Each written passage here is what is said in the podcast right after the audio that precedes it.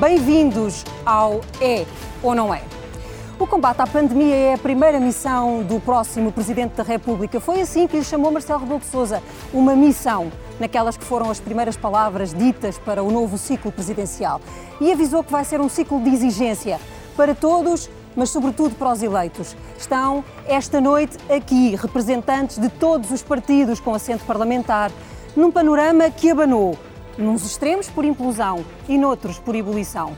No domingo, os portugueses relegitimaram o poder de Marcelo Rebelo de Sousa, mas deixaram muitos outros recados, como a abstenção. Foi a maior taxa de abstenção em eleições presidenciais desde que temos democracia. 60,5% dos portugueses não foi votar. E não foi votar porque estamos com uma pandemia, não foi votar porque não quis, ou não foi votar porque considerou que Marcelo Rebelo de Sousa estava eleito.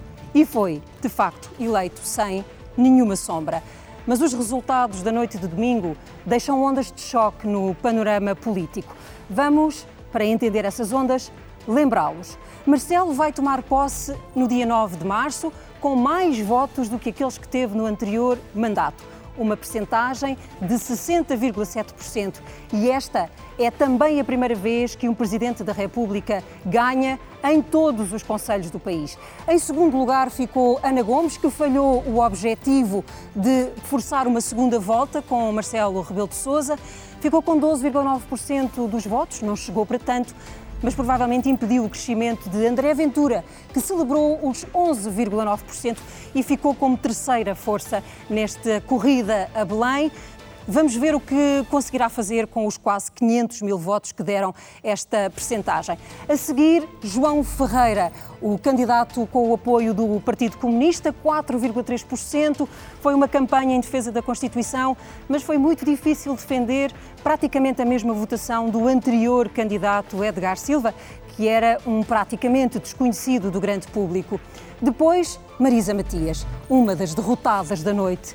Em 2016, um capital de simpatia levou-a aos dois dígitos. Nesta eleição, nunca descolou nas sondagens e terminou com 3,9% dos votos. Na noite disse, não foi por falta de comparência que teve este resultado.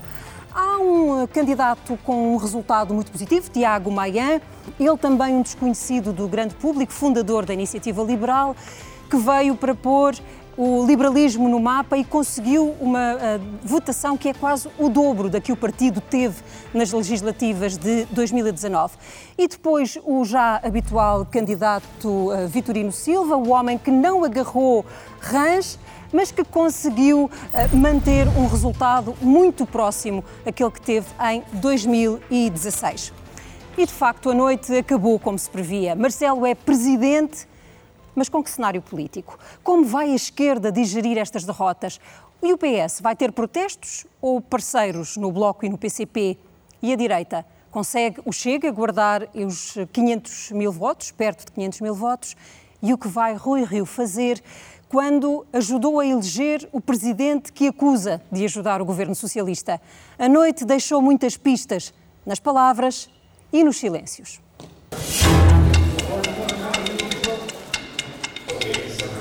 Marcelo Rebelo Sousa é reeleito Presidente da República.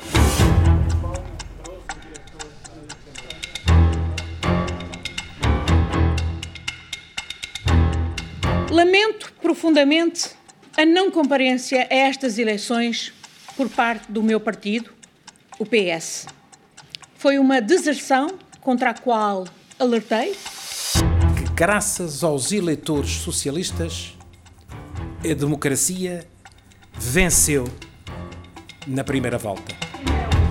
António Costa, obviamente, foi o principal responsável por essa deserção. Estou muito bem, estou muito feliz.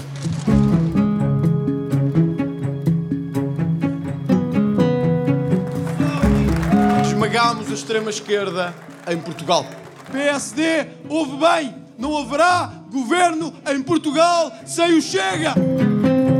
O André Ventura é segundo classificado no Alentejo todo. Se há alguém derrotado, é o PS. E é derrotado de uma forma terrível, porque é por falta de comparência.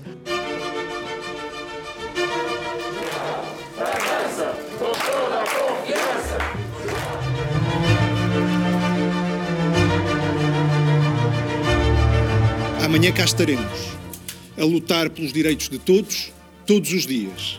Cada voto contado nesta candidatura é já um ponto de apoio nesta luta que vai continuar por uma vida melhor.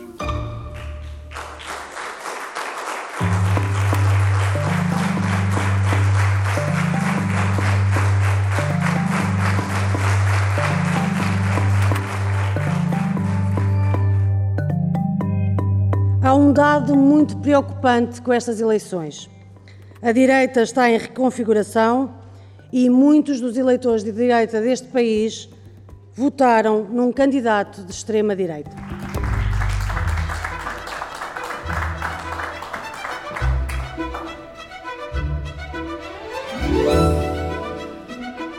São números que mostram que há cada vez mais gente a querer um caminho que não passa pelas opções dos últimos 40 anos, mas também não alinham no discurso de quem quer colocar portugueses contra portugueses.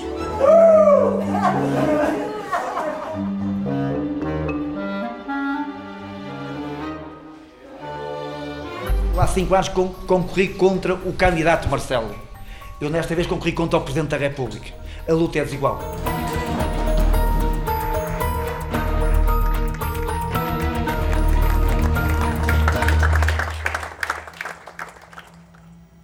As imagens e as palavras de fim de noite e que são também mensagens de futuro.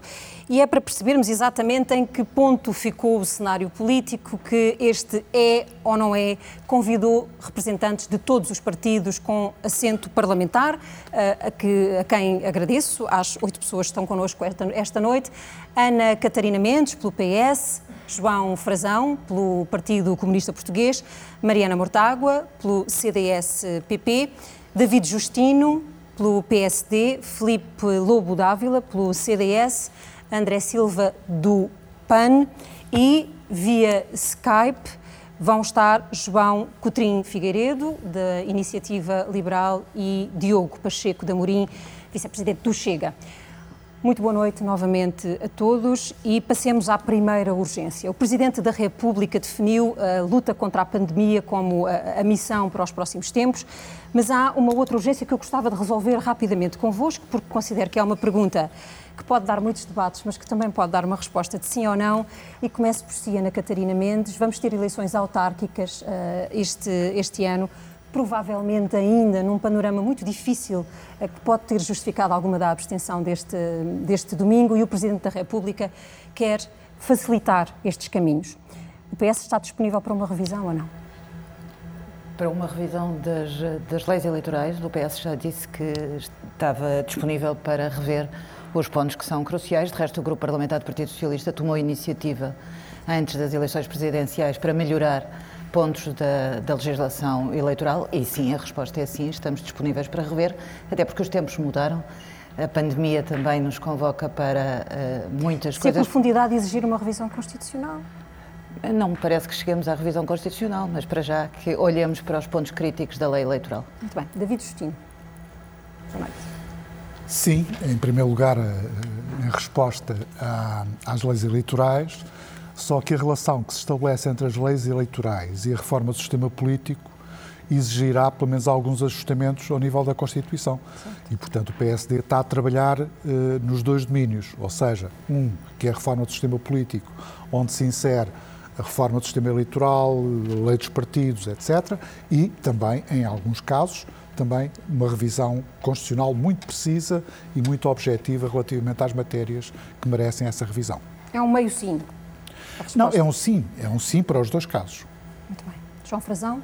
O PCP tem historicamente votado contra todas as revisões vamos constitucionais. Lá, vamos lá ver. Eu creio que os resultados destas eleições e a, a afluência às urnas nestas eleições desautorizam a ideia catastrofista que durante semanas andou a ser alimentada eh, de que a abstenção seria eh, um, portanto, um, um valor absolutamente uh, exagerado face àquilo que tem vindo a ser. De facto, há um aumento da abstenção, mas a forma como o ato eleitoral decorreu no quadro de portanto, em que se dá, portanto, com a pandemia e com todas as condicionantes que, que tivemos, desautorizam absolutamente estas manobras que visam alterar as leis eleitorais e já se sabe que nestas coisas sabe-se por onde é que se diz como é que se começa, nunca se sabe exatamente quais, quais são os verdadeiros objetivos para saber onde é que se acaba, portanto, e desautoriza a necessidade de rever a Constituição. Pela nossa parte, ou por, ou por, ou por vamos nos opor dessa opção. Mas o voto eletrónico, o alargamento do voto antecipado, o voto postal ou por correspondência, portanto, alternativas podem ser resolvidas sem uma revisão constitucional? Nós uh, tivemos, uh, já fizemos uh, algum caminho a esse respeito sentido, para, este, para esta eleição e, portanto, é, está provado que é possível adaptar algumas coisas de forma sem mexer naquilo que alguns querem, que é subverter, de facto, portanto, Passámos, de facto, de 50 eleitoral. mil pessoas a votar por correspondência nas eleições legislativas nas, de 2019 para 250 mil agora. Filipe Lobo Dávila e o CDS.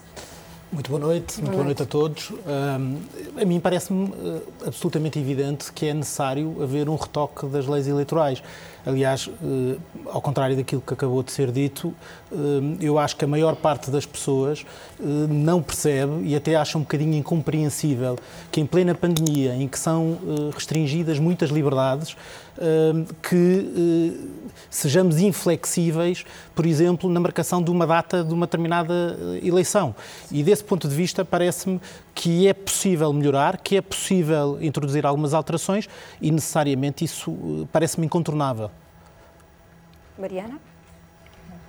Mas eu penso que todas as formas que, e o Bloco tem tido essa posição, todas as formas e os mecanismos que possam aumentar a participação uh, com pequenos ajustes são sempre bem-vindos. É isso que queremos, que as pessoas participem no processo democrático. Não me parece, no entanto, por um lado, que seja necessária uma revisão constitucional para isso, esses processos são mais complexos e, como já aqui foi dito, temos sempre que ter muita desconfiança da forma como foi, foram feitos, mas, uh, sobretudo, não vamos achar que o problema da falta de participação das pessoas nas eleições é uma questão técnica. Há uma desilusão das pessoas com a política, com o resultado das políticas na sua vida, e essa é uma questão de fundo. Isso tem a ver com o conteúdo da política, não tem a ver com a técnica eleitoral. O que não quer dizer que não se tente sempre encontrar as respostas para toda a gente que quer participar, poder fazê-lo, tanto, tanto os portugueses em Portugal como no estrangeiro. Mas acho que não devemos nunca perder o pano de fundo da abstenção, que é o mais Porque, importante. De facto, o voto de protesto, ou pelo menos os, voto, os votos para propostas antissistema, reuniram um milhão de votos nesta, nestas e, eleições. há muita gente que não vai votar e que, e que tem uma desconfiança que temos que uh, combater. Mas já vamos tentar hum, perceber o que aconteceu em alguns, eh, em alguns planos políticos nestas eleições presidenciais. André Silva, e para o PAN, é necessária uma revisão constitucional? É desejável que seja feita esta, esta reforma? É desejável, é necessário. Boa noite. Antes de mais, agradecer o convite, cumprimentar todos os telespectadores. Há aqui dois aspectos, duas dimensões da abstenção. Por um lado, eh, todo o incumprimento dos contratos sociais, o desalento com o sistema político, eh, que, no fundo, graçam eh, aquilo que é os resultados da abstenção e o voto em movimentos inorgânicos. Não é disso que estamos a falar, espero falar disto ainda esta noite. A questão é e as questões técnicas, as questões burocráticas, as impossibilidades físicas podem ser melhoradas? Claro que sim. É preciso mudar as leis eleitorais, evidentemente, e tem, tem que haver aqui alterações profundas. A previsão do alargamento de voto por correspondência no estrangeiro não faz sentido eh, que ele seja previsto para europeias e legislativas, não seja previsto, por exemplo, para as eleições presidenciais. Pensar-se no voto por correspondência a nível nacional, alargar o voto em mobilidade, a possibilidade de realização de votações, por exemplo, em mais do que um dia, ao sábado, e, ao domingo, a discussão do voto eletrónico, não o voto eletrónico em urna, mas o voto eletrónico à distância, que comporta várias dificuldades e, portanto, relativamente ao segredo de voto, mas ele deve ser debatido. E isto passa por mudar as leis eleitorais e aproximar, no fundo, as pessoas da política e a, e a, e a proporcionar mais mecanismos democráticos a quem quer votar e está impossibilitado de o fazer. Alterar também a lei relativamente às pessoas que estão em confinamento, em confinamento profilático, uh, depois de, ou antes dos sete dias da votação e permitir que essas pessoas possam votar. E depois, para nós também é fundamental, relativamente a este aspecto de combate à abstenção, uma alteração à Constituição para alargar o voto a cidadãos com 16 anos. E, portanto, os cidadãos com 16 anos podem casar, podem, têm uma série de, de, de, de, responsabilidades, pagam impostos, podem trabalhar, podem ser responsabilizados penalmente e, portanto, é fundamental também começarmos, voltarmos a este debate que o PAN encetou há dois anos atrás e que foi chumbado pela maioria dos partidos, porque, de facto, nos, nos, países em que o alargamento do voto aos cidadãos com 16 anos foi uma realidade, há uma adesão maior por parte destes, Nós destas vamos pessoas. conseguir fazer a fundo esse debate hoje. Por Skype, como já tinha dito, estão representantes da Iniciativa Liberal e do Chega. Diogo Pacheco de Amorim, começo por si e por perguntar se o Presidente da República conta com o apoio uh, do deputado do Chega para uma revisão constitucional nesta matéria. Uh, boa noite, muito obrigado pelo convite. Uh, em primeiro lugar, claro que sim, claro que poderá contar, Sr. Presidente da República, por uma revisão constitucional neste aspecto. Uh, aliás, nós defendemos, como é sabido, uma profunda revisão da Constituição, das leis eleitorais também, mas como já aqui foi dito, esta taxa grande de abstenção deve-se não apenas a questões técnicas, mas também a questões de desilusão com o sistema, com a forma como a política tem seguido aqui no nosso país. Estamos abertos e disponíveis a qualquer às alterações na lei, nas leis eleitorais e da Constituição, particularmente neste aspecto, para que possa haver, como é evidente, uma maior participação dos cidadãos na vida política. Alerto ainda para que, eh, no que respeita ao voto dos imigrantes, está muito dificultado, muito dificultado. Eh, há questões a rever urgentemente. Eh, temos que ter a noção perfeita de que os portugueses não são 10 milhões, mas 15 milhões. 5 milhões lá fora e que têm todo o direito, porque se sentem portugueses, a participar também na vida política nacional com todo, e facilitando para isso tudo quanto possa ser feito. Bom, devemos tentar perceber mais tarde, talvez, eh, qual foi a razão que levou à abstenção também nestes círculos uh, dos, uh, dos imigrantes. Peço agora, ah, eu, eu, parto do pressuposto que esta pergunta incluía uh, o prazo que permita que as autárquicas já tenham esta alteração feita. João Coutinho Figueiredo. Olá, boa noite Ana Lourenço e cumprimento todos os outros participantes neste, neste debate e a resposta à sua pergunta é claramente sim.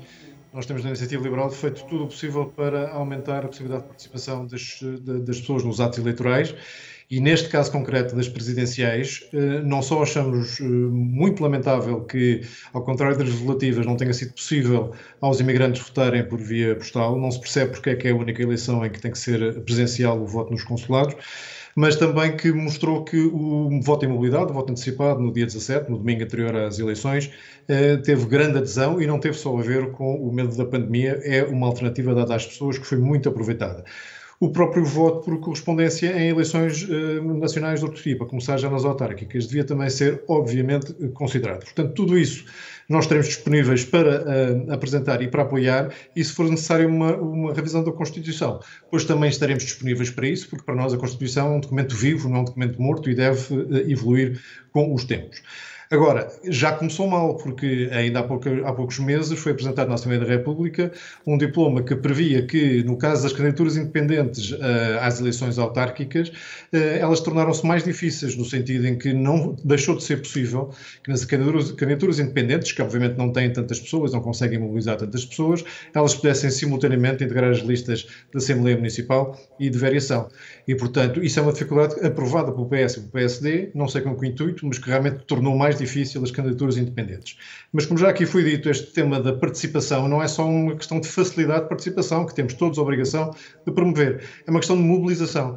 E, nesse sentido, eu tenho muito orgulho a presidir um partido que mobiliza efetivamente os seus, os seus eleitores e que temos, uh, uh, não só por, por, por, evidência, mas também por estudos de opinião, uma muitíssima, alta, muito alta percentagem de eleitores da Iniciativa Liberal que se deslocam às urnas nestas ocasiões, nas ocasiões das eleições em que a, a Iniciativa Liberal já participou. E, portanto, nesse sentido, também compete aos partidos serem suficientemente dinamizadores das suas bases de apoio para que níveis de abstenção, como tivemos no passado domingo, não se repitam e não cresçam como tem acontecido. Só um reparo técnico relativamente ao que aconteceu. Nestas eleições presidenciais, houve cadernos eleitorais que tinham cerca de mais 1 milhão e 100 mil eleitores do que nas anteriores presidenciais de 2016. Portanto, só nós, isso nós responderia não podemos, não podemos comparar as percentagens uh, dos candidatos nestas eleições com as de dois, 2016, precisamente porque o universo é diferente. A comparação tem que ser é. nominal. Houve 400 mil pessoas a menos que votaram, portanto isso é inegável, mas não houve uma, uma, uma abstenção 9 ou 10% superior à que foi há, há, há 5 anos, e portanto isso também convém ser dito. Muito bem, avancemos para uma, para uma prioridade que é de todos e foi uma noite, que foi uma palavra também que a Ana Catarina Mendes quer rebater qualquer coisa. Não. Que, que atravessou um, as, todas as mensagens, mas é para a de Marcelo Rebelo de Sousa que nós olhamos e para as dificuldades dos próximos cinco anos, a pandemia. O que é que falta para combater esta pandemia? André Silva. Bom, acima de tudo, um, que o Governo um, faça um, cumprir aquilo que é o reforço do Serviço Nacional de Saúde. São precisos mais meios, é preciso a contratação de técnicos de saúde pública. E onde é que estão? É isso que tem que se questionar ao Governo, ou seja, nós estamos, nós estamos num momento absolutamente crucial de combate à pandemia e é fundamental que tudo aquilo que seja, que possa estar ao, ao, dispor, ao dispor do Estado, uh, seja feito, nomeadamente ao nível dos meios humanos, uh, ao nível daquilo que são as instalações. Os privados, se estão a falhar, o Governo tem que proceder à requisição civil se os privados não estão a aceitar aquilo que, que são as tabelas de custos que o Governo, uh, uh, no fundo, procedeu e que tentou, no fundo, propor aos, aos, privados. E, portanto, é fundamental que, estes, que estes serviços sejam requisitados se os privados não estão com a boa vontade de, no fundo, contribuir para aquilo que é e o André uma luta Silva nacional. tem a certeza de que nós temos já montadas condições para fazer a coordenação de uma resposta da, da, das estruturas privadas com as públicas? É porque a Ministra não nos deu essa certeza numa entrevista muito recente. De facto, o que é fundamental é mais coordenação, centros de vacinação para retirar pressão dos serviços do, das unidades de, de, de, saúde primário e, de facto, o Governo, nesse aspecto, tem que fazer mais e tem que reforçar aquilo que é o Serviço Nacional de Saúde. Portanto, naquele, naquela mensagem do Presidente da República, vê apenas uh, baterias apontadas para o que é a obrigação do, do, do Governo? Bom, Marcelo Rebelo de Sousa muda de opinião conforme a opinião pública. Marcelo Rebelo de Sousa teve num determinado momento, assumiu aquilo que são as responsabilidades das, das falhas de combate à, à, pandemia, disse que eram deles, e depois, já em campanha eleitoral, apontou ao Governo. E, portanto, mais do que aquilo que diz o Sr. Presidente da República, aquilo que de facto são as falhas que estamos, que estamos a viver são falhas de reforço da degradação ao longo dos anos do Serviço Nacional de Saúde e das faltas de resposta que são as adequadas para, para, para, suprir aquelas que são as urgências, as necessidades. Mas reitero, de, se, for só... necessário, se for necessário recorrer aos privados através daquelas tabelas com preços que são sensatos, Mas que são razoáveis. Convenções, estão, há, mais de, há mais de 50 convenções já uh, tratadas entre o Estado e, uh, e os privados para esta matéria da Covid. Uh, mas deixe-me só sobre essa questão, sobre a percepção que os portugueses têm da forma como Marcelo Rebelo de Sousa tem liderado isto, tem liderado o combate à pandemia. Eu peço para vermos o mapa do país, como ficou o, o mapa nesta, nesta noite eleitoral de presidenciais porque, como já dissemos aqui, Marcelo Rebelo de Sousa ah, foi o único, foi o primeiro presidente até hoje que conseguiu ganhar em todos os conselhos do país e é relevante porque ele ganhou nos conselhos onde a situação da pandemia ah, está mais grave e ganhou também nos conselhos mais fustigados pelos grandes incêndios do início da legislatura anterior. Mariana Mortágua, e o que, na sua opinião, falta para a resposta à pandemia, para o apoio à população, que possa prever que o Presidente vai pedir? Bom, há, há dois níveis de resposta à pandemia. O primeiro nível é a resposta sanitária. E aí é preciso medidas de contenção. O Bloco sempre aprovou uh, as medidas de emergência, achamos que, é, que, é, que era responsabilidade de todos apoiar essas medidas e garantir que coletivamente conseguimos dar uma resposta do ponto de vista sanitário e aí é a ciência que determina quais são as melhores respostas que podemos dar. Todos vimos o, o perigo que é ceder a tentações negacionistas nesta, nesta matéria. Há depois um, um, um segundo plano de resposta e esta é a questão de fundo, esta é a questão de futuro uh, do nosso país, que é a resposta económica e social. E como é que o país vai responder, não só neste período de agudização da crise sanitária e da crise de saúde, mas também de crise económica, com o que vamos ter de devastação do desemprego, de aumento de, de, de números da pobreza, de aumento das uh, desigualdades. E é aí que se joga o futuro e é em três questões essenciais: na saúde e no SNS, nos apoios sociais e na proteção do emprego. Foram exatamente estes os três temas que discutimos no Orçamento do Estado para 2021 com o Partido Socialista, sobre o qual não foi possível chegar a um acordo. Eu dou um exemplo. No orçamento para 2021, o Partido Socialista e o Governo recusaram-se a prolongar os apoios que vinham de 2020. Não quiseram fazê-lo. E criaram uma medida extraordinária que nós desde sempre dissemos é insuficiente. É insuficiente. Passou um mês, um mês e meio, desde o início do ano, e o Governo já foi obrigado a vir dizer que o apoio extraordinário que diziam que era suficiente é de facto insuficiente e a repor as medidas de 2020, as mesmas que negou nesse, nesse debate orçamental. E, portanto, uh, as, os debates são recorrentes porque as medidas que são necessárias, ou a necessidade dessas medidas, mantém-se. É preciso um reforço imenso do SNS com condições para os médicos e para os seus profissionais. É preciso um reforço do investimento na saúde. Não é altura para contenção orçamental e o Governo não largou essa gestão de contenção orçamental num período de crise. É preciso alargar os apoios sociais, porque eles não chegam a todas as pessoas, não, nem o subsídio de desemprego, nem os apoios extraordinários, e é preciso proteger o emprego num período que, que é da maior crise que nós uh, já vimos abater sobre o, nosso, sobre o nosso país, e aliás, com repercussões na Europa, não somos uh, caso único. Portanto, é sobre esta capacidade de dar respostas muito fortes e muito decididas e muito exigentes ao país que se vai jogar o futuro porque não, Mas para o Bloco não... de Esquerda não será um exercício possível este ano, pelo menos com o Orçamento de Estado que está em. Bom, o Orçamento em terá de dar resposta às necessidades do país. Caso contrário, penso que ninguém consegue ponderar ou aguentar um país em que o desemprego se torne insustentável, em que a pobreza se torne insustentável. Esse é o maior déficit de todos e mesmo o déficit do investimento no SNS. Filipe.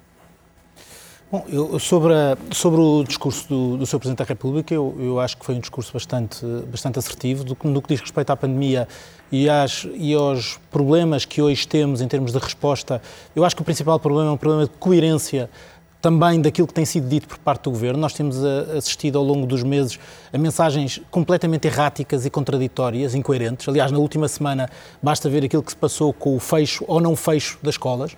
E, portanto, a verdade é que a mensagem política associada à gestão da pandemia Uh, do meu ponto de vista, é incompetente. E, por outro lado, há, obviamente, um problema de meios Há um problema de cooperação com privados. Eu ouvi agora o André dizer que o problema era dos privados e da requisição civil. Os hospitais privados estão hoje também com uma procura bastante exigente do ponto de vista daquilo que são uh, doentes Covid e doentes não Covid. Hoje, tivermos um problema na zona, na área metropolitana de Lisboa, provavelmente as pessoas não sabem, mas tivermos que ser operados, provavelmente a nossa melhor esperança é ser operado num hospital em Faro. E, portanto, isto demonstra bem as limitações que existem em termos de resposta do sistema de saúde. E isto é um problema deixe-me dizer, é um problema de muito tempo, é um problema que não vem de agora, é um problema de desinvestimento e é um problema, sobretudo, de nós termos uh, uh, um conjunto de políticas que não são compreendidas também pelas pessoas cá fora. E isso, hoje, é o principal problema e que depois cria fenómenos como aqueles que assistimos em termos de resultados eleitorais nestas eleições. Ana Catarina Bom, eu julgo que o Sr. Presidente da República fez aquilo que tem feito em particular no último ano. Eh, e, aliás, eu gostava de sublinhar isto. 60% eh, dos portugueses considerou que o professor Marcelo Rebelo de Sousa era um garante de estabilidade política, um garante de cooperação institucional e um parceiro na luta contra a pandemia. E eu acho que nós temos que ter a consciência todos que estamos verdadeiramente num momento dramático da pandemia. E não é inteiramente justo que se diga que não foi nada feito. Porque se nós pensarmos em tudo o que foi feito, dos apoios quer ao Serviço Nacional de Saúde, desde logo a partir de março, nas medidas extraordinárias que tiveram que somar ao Orçamento de Estado para 2020. Ana Catarina, contratação... alguma coisa foi feita, eu posso mas o país, concluir, Ana. o país chegou à pior situação mas eu posso concluir. no panorama da pandemia. Mas não se pode dizer é que uh, chegou à pior situação da pandemia com a inércia do governo, porque isso não é justo. Não é justo.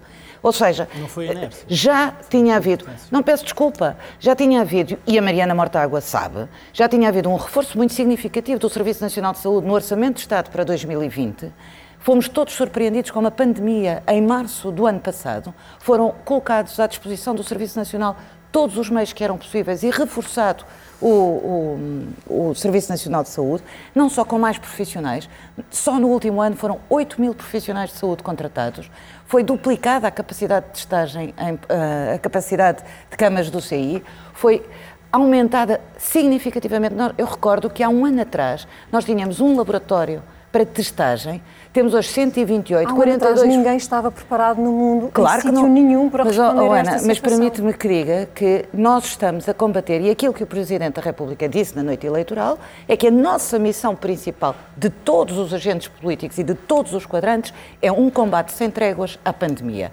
O Orçamento de Estado para 2021 reforçou significativamente não só o número de camas para cuidados continuados, eu sei que a Ana não quer ouvir, mas eu também não posso fazer de conta que não ouvi que há uma crítica. Olha, mas não vale Agora, a pena estar a falar num orçamento de Estado que é aprovado em outubro, antes desta terceira vaga e deste drama desta mas, terceira oh, vaga. Ana, Eles mas, mas também não é justo dizer que não estava planeado, porque evidentemente que o reforço que foi feito para 2021, mais as medidas que se somaram, e como já percebemos, nós estamos a falar de uma coisa que é muito incerta. Este vírus é incerto, por mais que a ciência avance e avançou muito, não tem certezas sobre a, a extensão da gravidade da situação. E a verdade é que nós fomos uh, capazes, todos, ao longo do, do último ano, de investir tudo o que foi possível fazer para que houvesse mais testagem, para que as vacinas viessem uh, para Portugal e que nós pudéssemos estar uh, a vacinar como estamos a vacinar. a Agora, Europa, evidentemente que a situação é crítica,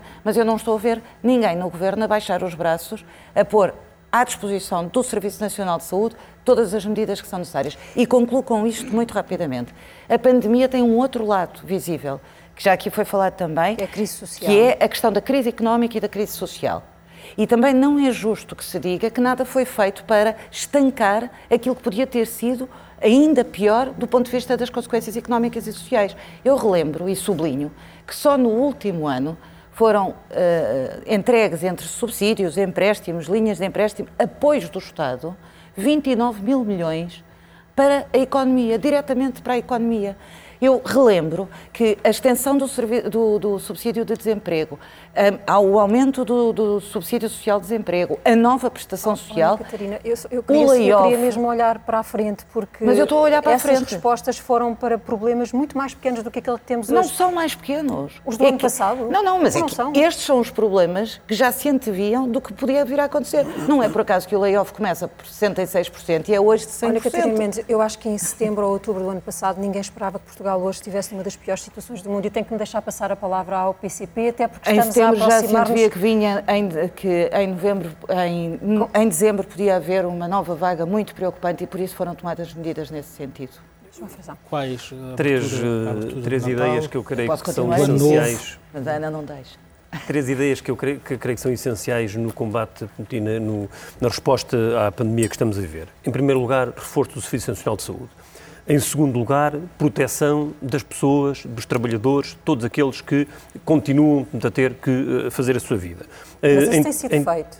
Não, não, é preciso não fazer. Na dose é, que o PCP defende. É preciso fazer, é preciso continuar a fazer, é preciso aprofundar muito mais. Aliás, podíamos dar um exemplo uh, muito, muito claro que aconteceu nestes dias. No, no, momento em que se disse portanto, que era preciso que as pessoas ficassem em casa, no momento em que se disse que era preciso que as pessoas assumissem um nível superior de proteção, eh, o que aconteceu nos comboios eh, aqui na área metropolitana de Lisboa foi portanto, um, um, uma nova dificuldade portanto, com comboios absolutamente cheios e, portanto, contrariando a proteção portanto, que é necessária.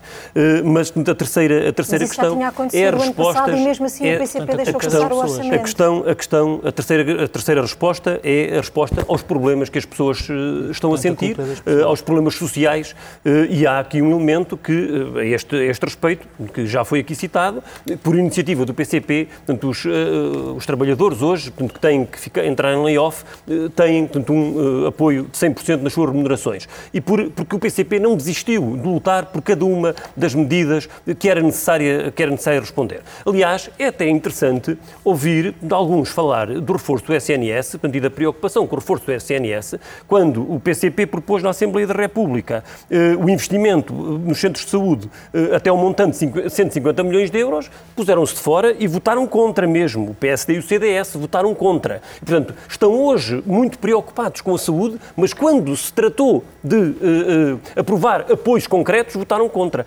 Quando o PCP propôs o alargamento do horário dos centros de saúde até às 22 horas, nos dias de semana e até às 14 uh, aos sábados, o PSD, o PAN e o Chega abstiveram-se e o CDS votou contra. E, portanto, é um bocadinho estranho ouvir uh, pessoas, portanto, uh, responsáveis políticos, que uh, não deram nenhum contributo para se resolver problemas concretos, como o PCP, aliás, deu, portanto, com, com avanços que foram possíveis, e depois, portanto, estarem aqui a chorar lágrimas de crocodilo. É evidente que não se fez tudo. É evidente que há muito que fazer. É evidente que as opções que foram, que foram sendo tomadas não são suficientes. Há um setor que hoje continua a padecer, portanto, apesar de se terem dado alguns passos o setor da cultura. Eh, mas ah, foram meses em que os, trabalhadores da cultura, os promotores e os agentes da cultura viveram portanto, em situações angustiantes, eh, uma boa parte, porque, porque o governo não quis, não, não, não deu os passos que eram necessários para dar as respostas a este, a este setor. Mas creio que eh, é necessário, mais do que estar portanto, a, a, a chorar lágrimas de crocodilo, de crocodilo, aliás, falar do desinvestimento, ouvir falar do desinvestimento no, no Serviço Nacional de Saúde, a quem foi, a quem teve responsabilidades no maior corte no Serviço Nacional de Saúde, como foi o CDS, é, é estranho. E eu creio que é isto que também, aliás, regressando à questão anterior, que leva a que as pessoas uh, se abstenham. É, é esta, é, é, é dizer-se uma coisa em campanha eleitoral e fazer-se outra, é uh, aprovarem-se na Assembleia da República medidas e não se fazerem, que leva. Eu vou-lhe dar, vou dar aqui um exemplo só para, para terminar. Em, em, mil, em, mil, em 2000, em 2000 o PCP propôs na Assembleia da República o alargamento do aumento de formandos na área da saúde e foi aprovado por unanimidade. O problema não, eh, não foi ter sido aprovado, foi porque não se, não se concretizou. Se tivesse concretizado, hoje, hoje estaríamos melhor. E aliás, aliás é, essa é uma questão, essa, essa, é uma questão, essa é uma questão central. É que nós não vamos resolver o problema para amanhã com, a, com a formação de mais médicos. É evidente, para se começarmos hoje a formar médicos, eles estarão formados daqui a 6, 7 anos. Mas é, verdade mas é preciso agir. concursos sem resposta, é, é preciso agir de imediato. De é preciso agir. E é preciso contrariar as vozes que dizem que há médicos a mais, como a, a, a Ordem dos Médicos tem dito. Não há médicos a mais, há de facto médicos a menos. Oh, Ana, deixa-me só, só dizer uma coisa muito rápida. É que o CDS, aliás, o CDS e o PSD, o Governo de então, quando chegou ao governo, tinha uma dívida no Sistema Nacional de Saúde superior a 3 mil milhões de euros, que vinha atrás. E deixe-me dizer, deixe-me dizer, uh, deixe-me dizer, João, que é o seguinte, só, só, mas tem razão, oh, Ana, deixe-me só, só dizer só mais uma coisa que é, que é relevante. O Partido Comunista Português apoia este governo há vários anos e hoje eu desafio a ir a uma unidade de cirurgia em Lisboa para verificar, por exemplo, as luvas que os cirurgiões têm para poder operar. Desafio a ir ver. David Justino. Bom, retomando a pergunta que foi formulada, hum, eu acho que o Sr. Presidente da República, no seu discurso da noite, digamos assim, colocou as coisas no seu devido lugar. Ou seja, o grande desafio que temos pela frente é precisamente o combate à pandemia. E no meio eh, de declarações que sucederam umas às outras, eh, às vezes umas mais felizes, outras mais infelizes, mas enfim, eu acho que ele pôs as coisas naquilo que é importante e apelar aos portugueses para que o foco de todo o esforço de políticos, de técnicos, de profissionais, seja de esquerda ou de direita, o grande esforço que nós temos pela frente é encontrar soluções para o combate a esta pandemia. Eu devo confessar que fiquei triste, para não dizer outra coisa, quando eu hoje ouvi mais do que um responsável uh, dizer que tínhamos que pedir ajuda externa e que eventualmente teríamos que mandar alguns doentes para o estrangeiro. Isso deixa-me, fica chocado com isto.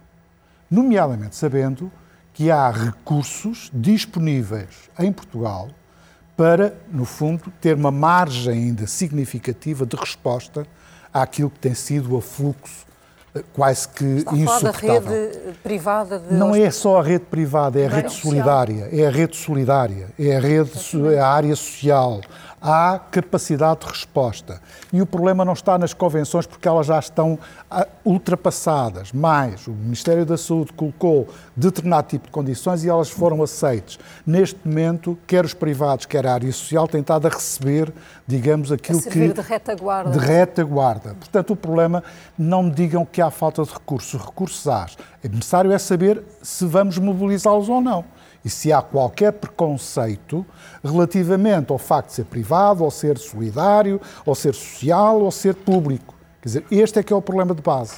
E, portanto, neste momento, e face aos números que foram atingidos, e face quase que a este alarme. Que eu, estava, eu, eu que eu reparei que o senhor. São as recentes, que a ministra diz que, que são está recentes, neste precisamente. Momento... São recentes, são dois. Não é? Então, de que resistência ideológica estamos a falar? Não percebo, eu não percebo, porque, na verdade, as informações que eu tenho de vários contactos que estabeleci é precisamente que ainda há margem para utilizar e que, pontualmente, ainda sem grande planeamento, sem nada, porque quem está do outro lado, fora do, do Serviço Nacional de Saúde, também precisa saber quantos é que são, quando é que vêm e qual é o planeamento que se tem para a frente. É claro que é muito difícil planear vagas que são incontroláveis e que neste momento estão incontroláveis. Mas, quer dizer, pelo menos dar uma ideia do que é que é possível fazer. Portanto, agora, será que uh, os recursos disponíveis no país não chegam para satisfazer? Essa é uma das questões, não seja para a qual eu não tenho resposta. E, portanto, não tenho meios técnicos, nem sei se o Governo as tem, se não. Mas já devíamos saber isto. Ou seja, qual é o potencial de acolhimento que todo o país tem, não é o Serviço Nacional de Saúde só, é todo o país. Onde é que está esse potencial de acolhimento e como é que é possível converter alguns serviços, públicos, privados ou sociais, precisamente para acolher doentes Covid? Este é que é o problema. E eu, aquilo que ouço depois é admitir a hipótese de mandar doentes para o estrangeiro. Isto choca-me. Oh, David Justino, mas, mas uh, os hospitais das áreas mais sacrificadas estão a ser apoiados por, uh, por estão, outros hospitais onde não, já estão, onde não já há, estão, não há já estão, já estão. Há hospitais de retaguarda neste momento. Numa oh, primeira fase, Ana os privados Catarina. não quiseram tratar dos doentes Covid, David Justino. E o David Ainda Justino assim não sabe disso. Não é verdade. É verdade, sim. As houve um despacho dizem feito pela senhora Ministra em Abril e, muitos, e a seguir houve uma carta de bastonários e ex-bastonários que se- disseram Sim. que estavam disponíveis para receber os eh, doentes não Covid. E nesta fase, sim, já começam a ser tratados muitos doentes Covid em muitas instituições, felizmente privadas. E não há nenhuma questão de preconceito. Estou completamente à vontade. Eu só não sei porque é que foi tão defendo- tarde. Defendo, sempre defendi. Mas eu gostaria de acabar a compl- minha eu- intervenção, se desculpe, fosse possível, a um minuto. entre o setor social e e o setor privado. E há neste momento muitos doentes que estão a ser redirecionados para o já não privado e para o sequer social. conseguir ir O problema que eu coloco é saber, temos capacidade para receber todos ou não, seja onde for. Este é que é o problema. E, portanto, não é agora que se vai fazer o investimento para podermos ter essa capacidade. Ele devia ter sido feito e não foi. É isto que, que é necessário dizer. Não, não é necessário dizer. Porque o problema não é dizer só contratar mais 8 mil ou 7 mil, ou seja o que for. É saber quantos é que foram aposentados e quantos é que saíram do sistema. Quer dizer, não vale a pena. Quer dizer, temos que ser sérios na forma como tratamos estes números, porque dizer, quero são mais não sei quantas contratações, mas depois não me dizem quantas é que saíram. Portanto, este saldo é que eu gostaria de saber e não o sei, porque as aposentações e saídas do sistema não são divulgadas. Esse é que é o problema. Segundo aspecto que eu julgo E que para é. concluir, por favor. Eu concluo já. Eu julgo que este é o foco.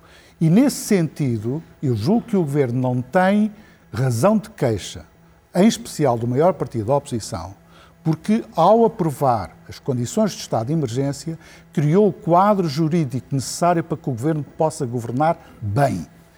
Isso é, agora, o bem é outra coisa.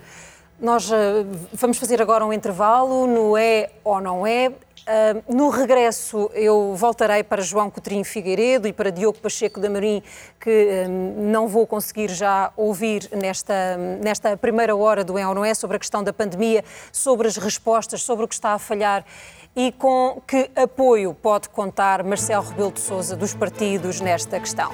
Fazemos um intervalo e já voltamos. Eu espero por si. Até já.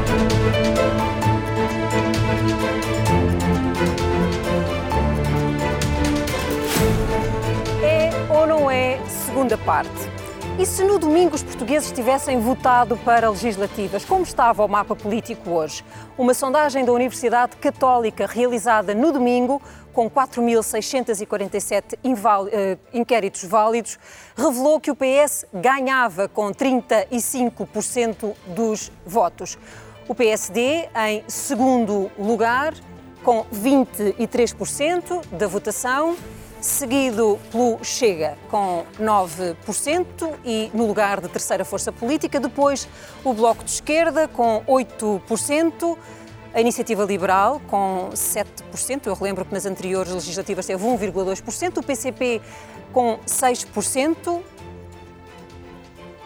o Livre com 2%, o CDS com 2% e o PAN com 1%.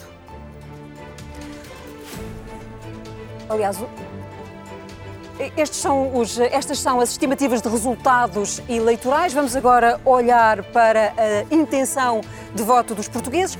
23% no Partido Socialista, 16% no PSD, 6% no Chega, 5% no Bloco, 5% também na Iniciativa Liberal, 4% na CDU, 2% no PAN, 1% no CDS e 0,7% no LIVRE. E eu, no quadro anterior, troquei de facto os símbolos do LIVRE com o PAN. Esta sondagem foi realizada pelo Centro de Sondagens da Universidade Católica para a RTP no dia 24 de janeiro. O universo-alvo é composto pelos votantes nas eleições presidenciais desse dia. Foi selecionada uma subamostra da amostra, utilizada para a projeção para as eleições presidenciais. Nesta subamostra, os eleitores foram convidados a responder em quem votaram nas presidenciais e em quem votariam em eleições legislativas. Os resultados foram depois ponderados pelas projeções apresentadas para as eleições presidenciais, garantindo assim um maior equilíbrio desta subamostra. Foram obtidos 4.637 inquéritos válidos, a taxa de resposta foi de 79%. Já vamos olhar para as dificuldades políticas uh, que um, este, este dia, estas eleições e a reconfiguração do panorama político que resultou deste dia.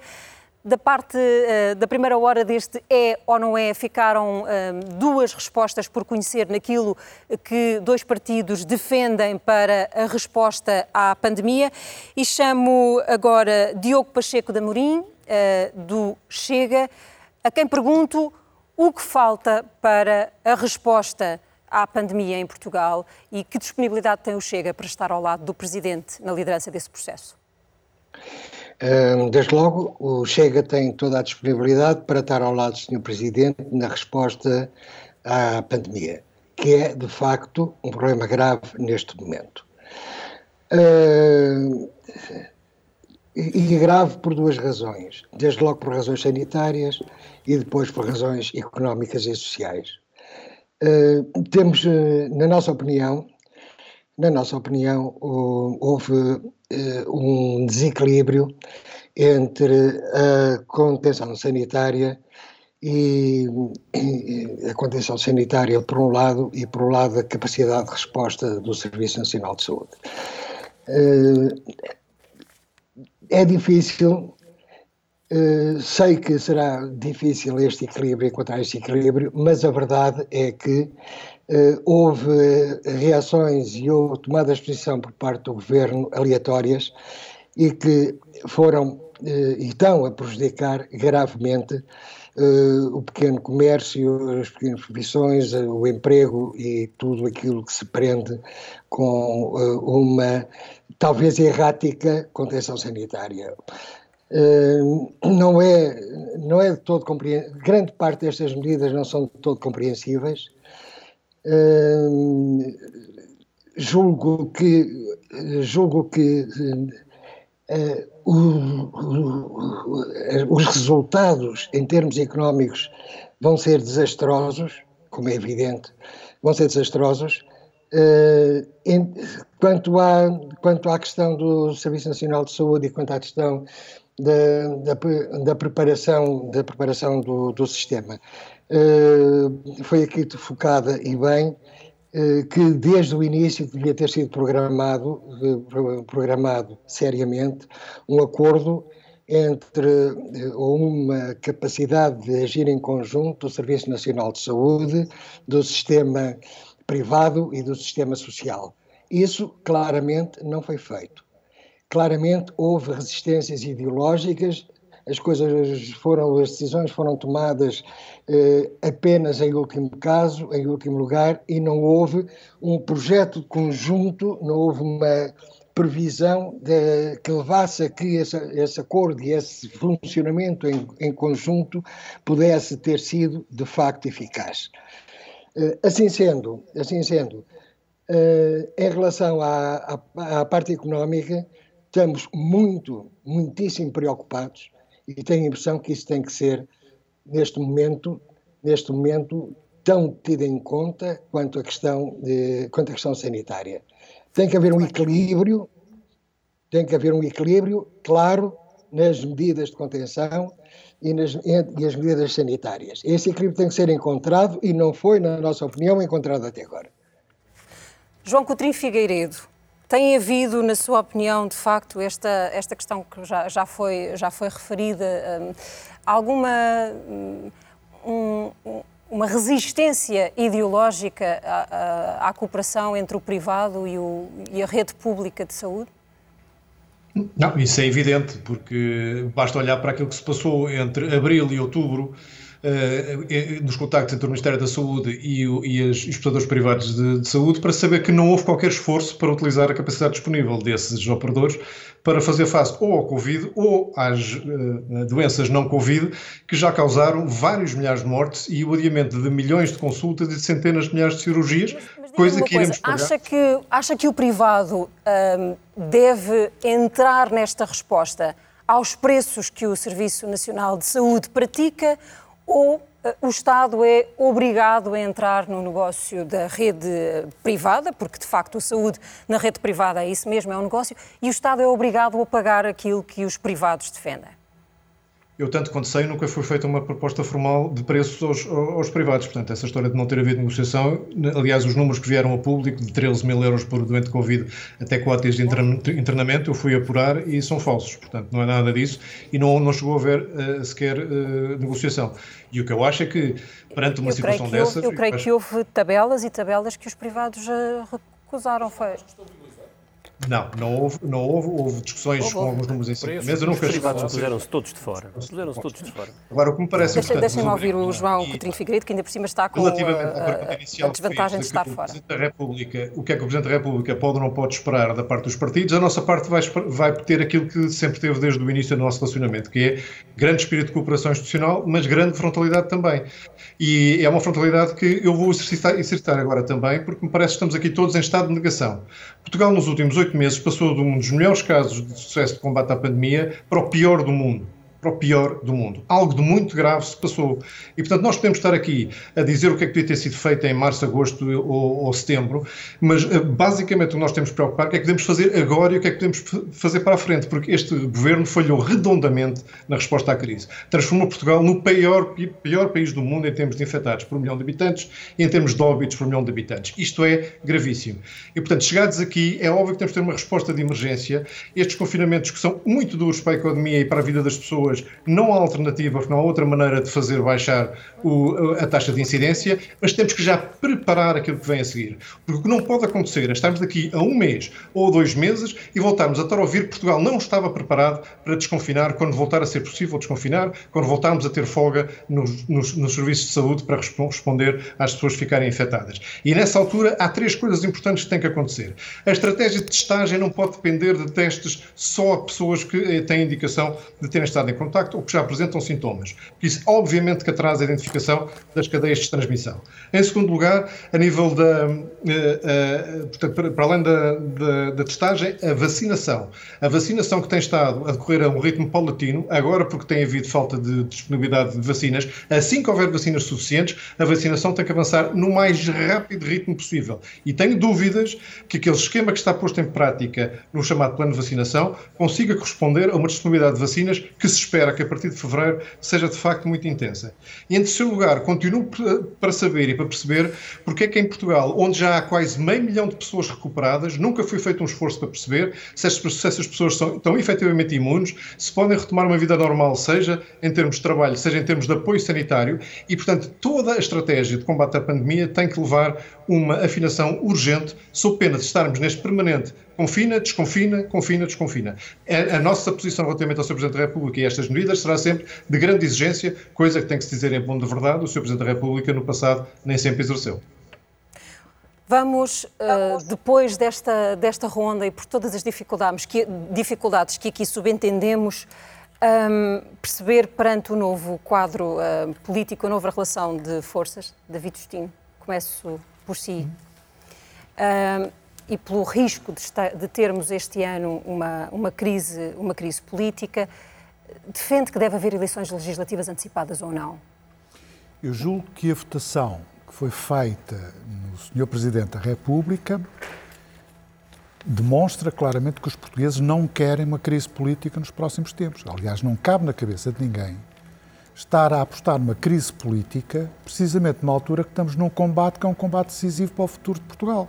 Uhum. Quer dizer, é, acho que é da maior irresponsabilidade estar a fazer. Uma coisa é os partidos da oposição fazerem o seu trabalho de, de certa forma, não só de ajudar, mas também, se for necessário, contrariar o governo quando erra. E, portanto, tentar que o governo corrija a sua própria governação. Outra coisa é estarmos num quadro deste a falar de uma crise política. Quer dizer, eu sei que já no verão passado, entre duas ondas, entre duas vagas, partiu do próprio Partido Socialista a ideia de que podia haver uma crise política. Bom, não houve crise Bom, mas política. os calendários também não permitiam. Mas não, estamos não é numa situação isso, completamente não é só isso, hoje. Não, é, não, também não o permitem agora. Quer dizer, vai-se eh, eh, desencadear uma crise política com uma crise eh, pandémica, sanitária como esta que temos?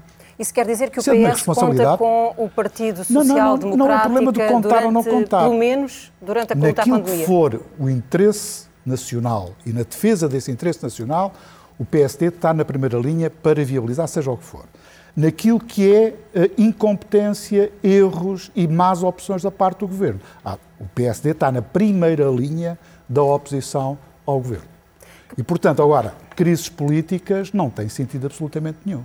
Quer dizer, dá uma sensação que, faça esta votação e faça aquilo que o Sr. Presidente da República tem dito, quer dizer, não vale a pena. Quer dizer, hoje o Sr. Presidente da República deu uma mensagem muito interessante. Falou de alarme social e dizer não vamos lançar alarme social, nomeadamente quando se começou a dizer que era necessário pedir ajuda externa ou que era necessário mandar alguns doentes para o estrangeiro.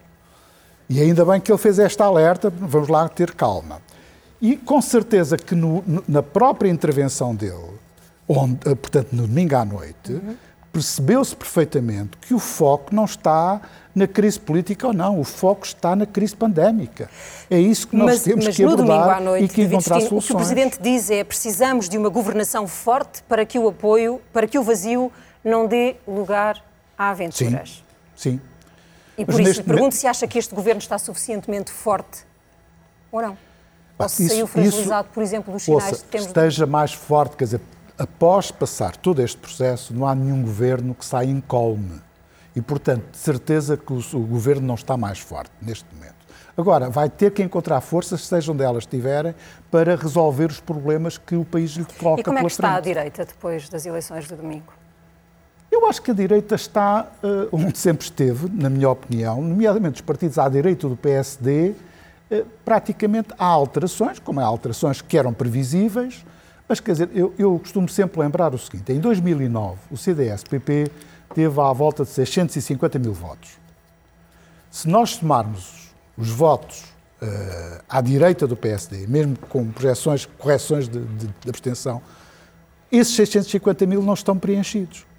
Portanto, vamos lá ter alguma calma relativamente, quando se fala da, quer dizer, a Marisa Matias lançou o, a ideia da, da reconfiguração mas, da direita. Mas, mas vamos também, vamos também clarificar. Já o ouvimos assim dizer, por exemplo, que com o Chega é impossível, uh, com este Sim. Chega é impossível conversar. E André Ventura, na noite de domingo, disse a direita só chega ao poder com o Chega. E, de facto, ajude-nos a entender o discurso do presidente do, do partido. Uh, ouvimos Rui Rio, naquele momento, naquele preciso momento, a, a, a, a, comemorar a vitória de Marcel Sim. e o facto de o ter apoiado, mas a celebrar também a vitória de oh, André Ventura no Alentejo, exultar, como se de parceiros se tratasse. Ana, Ana uh, não creio, não creio que tenha sido sobre o quadro de, do festejar a vitória no Alentejo. Aquilo que o Dr. Rio fez, e penso que o fez bem, é chamar a atenção, precisamente no Alentejo, que há 45 anos tem no seu poder autárquico e nas suas mecanismos de representação o domínio, o predomínio das forças de esquerda, parece que nunca se lembraram de que há portugueses no Alentejo que, eventualmente, têm ali um, um potencial de protesto que se manifestou através deste tipo de voto. É isto que as pessoas têm que perceber. Porque é que as pessoas, ao votarem no Chega, independentemente de saber se é do PSD, também alguns estarão do PSD, com certeza, outros de outras e provavelmente forças. alguns que Tudo não bem. costumavam votar e Agora, que foram o problema mobilizados. é saber quais são os problemas que existem no Alentejo, que não estão resolvidos, nomeadamente até a integração de grupos étnicos mais minoritários, o problema da inclusão, etc. Quer dizer, o que é que foi feito em 45 anos que permite que velhos problemas, que são velhos problemas, historicamente já conhecidos, continuam a ser problemas presentes. Esse é que é o problema. Mas esse foi precisamente o discurso uh, do candidato do PCP, é de que os problemas uh, se resolvem, ou o populismo se combate ainda à origem dos problemas. Claro. E foi muito difícil manter a votação próxima da de Edgar Silva, que não era Oh, oh, propriamente Ana uma Lourenço, cabeça Mas como é que é possível deixa... dizer isso depois de, ao fim de quatro décadas e meia, Ficou. ser a força preponderante na região? Este é que é o problema. A força por, é um, por um desgaste demográfico da sua base de apoio. Deixa-me deixa Ah, agora não sei. o, O- e o o CDS. Onde está, com que tamanho está, com que ânimo está, o que é que está a acontecer ao CDS? Ana, eu acho que, deixe-me ir atrás antes de falar no CDS, eu acho que há um sinal por parte do Sr. Presidente da República eh, de exigência quanto à governação, mas há também um sinal de exigência quanto à oposição. E esse é um sinal que me parece muito relevante. Eh, Estas eleições foram eleições presidenciais e, portanto, esse voto não é transferível para eleições legislativas. Nós já tivemos várias situações no passado com candidatos até oriundos do CDS que depois não conseguiram traduzir isso em votos nas legislativas. E, portanto, é preciso alguma cautela. Mas deixe-me dizer-lhe só mais uma coisa. É que eu acho que há um problema muito sério e não é um problema apenas do CDS ou do PSD eh, ou do PS, é um problema de todo o sistema. Porque os candidatos que ganham, eh, que têm vitórias, o candidato que ganha, Marcelo Rebelo de Sousa, é um candidato que não precisa dos partidos, que até prescinde dos partidos. E o candidato que surpreende é um candidato contra os partidos. E, portanto, há alguma coisa está mal no sistema de partidos e nos partidos em si, no discurso, e obviamente o CDS tem que olhar por para isso, dentro, Filipe, tem por, que olhar para por si. termos tido um candidato chamado Marcelo Rebelo de Sousa que até ao último instante, sobretudo ao instante em que já estava eleito ah, para o segundo mandato, insiste em prescindir dos partidos e nós vimos partidos a celebrar a sua vitória. Não, ouça, E a eu, tomá-la como sua. O CDS eu, sim, disse sim, naquela mas noite eu digo-lhe com fazia a maior parte de uma imensa e absoluta maioria digo-lhe com a maior franqueza, eu eh, acho que a vitória é de Marcelo Rebelo de Sousa, não é de mais ninguém. Uhum. Eh, é evidente que como eh, militante e dirigente do CDS fico contente por o CDS ter apoiado um candidato vencedor E isso parece-me absolutamente evidente que- para todos. E André Ventura foi um candidato vencedor ou não? Eu acho que André Ventura só não vence eh, do seu ponto de vista porque meteu fasquias muito altas. Agora, o resultado de André Ventura e do não do Chega, mas de André Ventura deve levar todos os partidos a ponderar naquilo que é a sua mensagem e naquilo que é, sobretudo, uma determinada elite política de Lisboa e do Porto que muitas vezes olha o país através com uma espécie de binóculos a partir de São Bento com uma total uma, um, desligando-se da realidade dos problemas das pessoas que depois encontram neste voto de protesto a sua resposta. E, portanto, isto é algo muito sério e que deve, deve levar todos os partidos políticos a pensar seriamente nisto e o CDS é, evidentemente, parte dessa reflexão. Eu quero que ouvir que agora o Diogo Pacheco da Morim, que é vice-presidente do Chega, para lhe perguntar se se considera de facto um vencedor, como é que acha que os quase 500 mil votos que surgiram na noite de domingo podem chegar até ah, às legislativas e quem são os seus parceiros. Ora bom, eh, o Chega, que apoiou André Ventura, seu presidente, teve uma grande vitória. É indubitável, eh, foi reconhecida por todo lado. Ficou Eh, atrás de Ana Gomes, não é?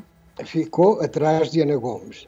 Mas eh, uma vitória não se mede apenas por uma vitória em todos, em todos os aspectos, em todas as fasquias que se puseram.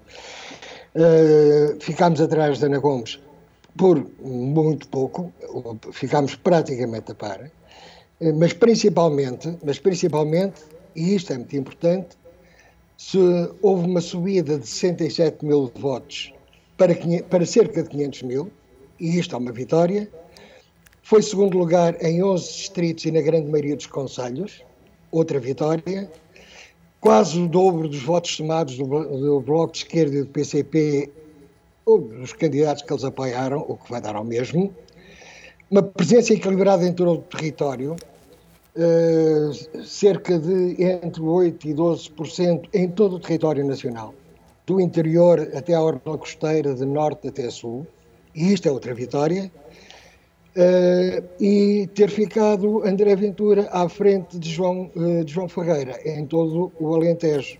É uma última vitória.